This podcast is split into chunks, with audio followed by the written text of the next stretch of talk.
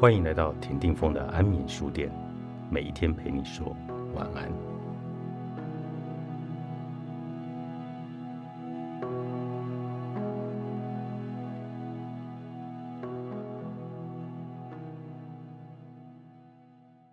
我从来不感谢那些看不起我的人。蔡依林曾经说过一句话：“感谢曾经不看好我的人。”当时觉得很有道理。也是许多人心里的金句。现在走过低潮，往回看，不，我才不感谢那些看不起我的人。人生路上不缺看笑话的人，在生活中、职场上可能会出现有人看不起你、嘲笑你、言语霸凌你。在那当下，你是否也曾经有过这样的念头？你等等看，今天你对我爱理不理，明天我就让你高攀不起。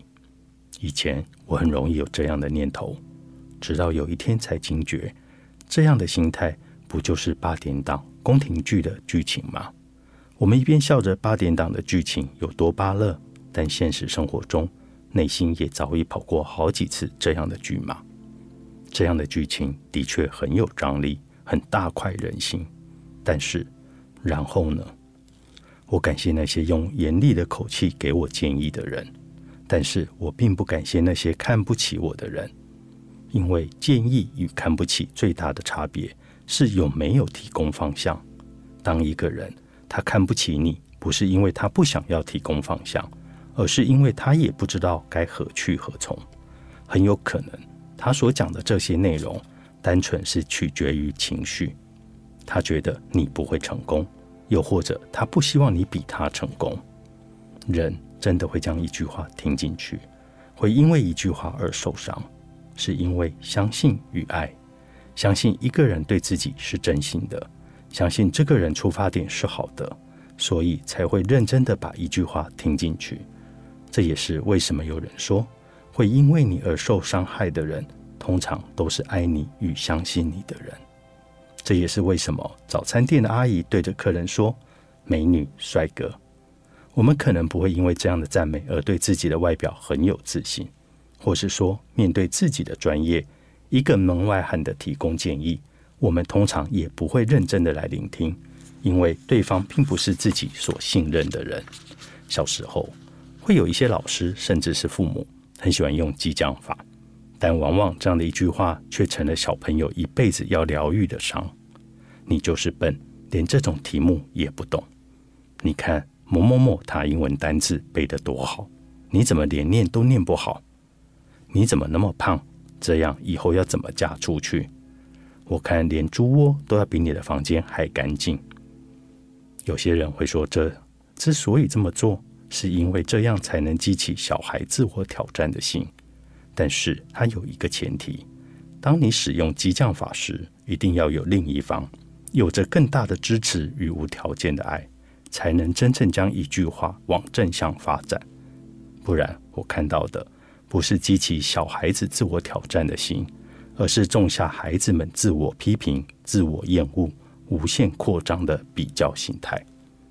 从出生开始，我们的本性是相信爸妈说的话，要记得吃早餐，不要挑食，不要去危险的地方，而不是从头到尾怀疑。每句话背后有没有父母想要传达的其他意思？在这样的期待与训练下，为什么连一句鼓励的话都不能好好说呢？为什么一定要用激将法呢？为什么期待孩子可以理解你的苦心？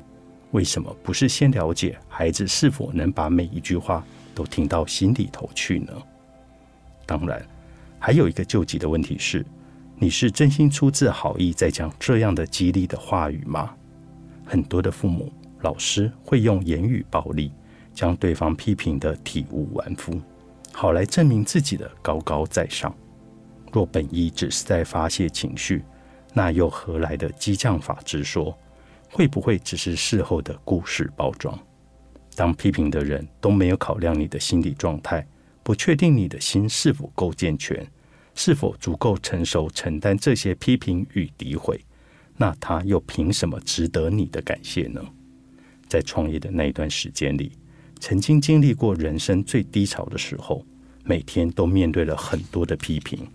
很多人等着看你掉下来。创办人是女的，很快就会去结婚生小孩，创业很快就会收起来了啦。你也不过就是个花瓶而已。就像这样的话，那些伤害你、看不起你的人，从来都不是为了你好，而对你做出这么多差劲的事，说了这么多伤人的话。他们是真心的要你往下掉，掉越深越好，最好一蹶不起。而当你没有照着那些剧本演出时，你要感谢的是当下的自己，没有自甘堕落，没有对自己放弃治疗，反而更往自己的理想前进。面对那些人，他们不值得拥有你的一丝关注与时间。若一个人心底的空间有限，又何必浪费在这些伤害自己的人们身上呢？我早已忘记谁曾经伤害我、看不起我，但我深深记得并感谢曾经支持我、爱我、帮我的人，还有在过程中一直坚持的自己。认真说起来，那些伤害过我的人，唯一做到的事情，就是创造了一个让我更认识自己的情境。很多人在写手账、笔记时，会记下当天感谢的人，我认同。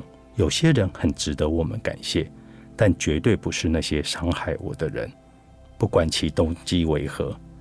在手账上，我不写感谢的人，我写下感谢的三件事，或是让我学习东西的三个人。因为一件事情的发生很中性，有些人无感，有些人因此上了一课。当有所学习，其实是来自于自己的关注力。选择从中学习，而不是浑浑噩噩过日子。生活中有伤害自己的人，也有帮助自己的人。我们眼中都是这些别人，最容易忽略了一直以来陪伴自己的自己。当你可以顺利走过一切低潮，越来越靠近理想的样子，没有被各种现实打败，要好好感谢自己，感谢自己的选择，感谢自己的相信。感谢自己，相信自己。喜欢不了自己，那就从不讨厌开始。作者：韩宝宝，原神出版。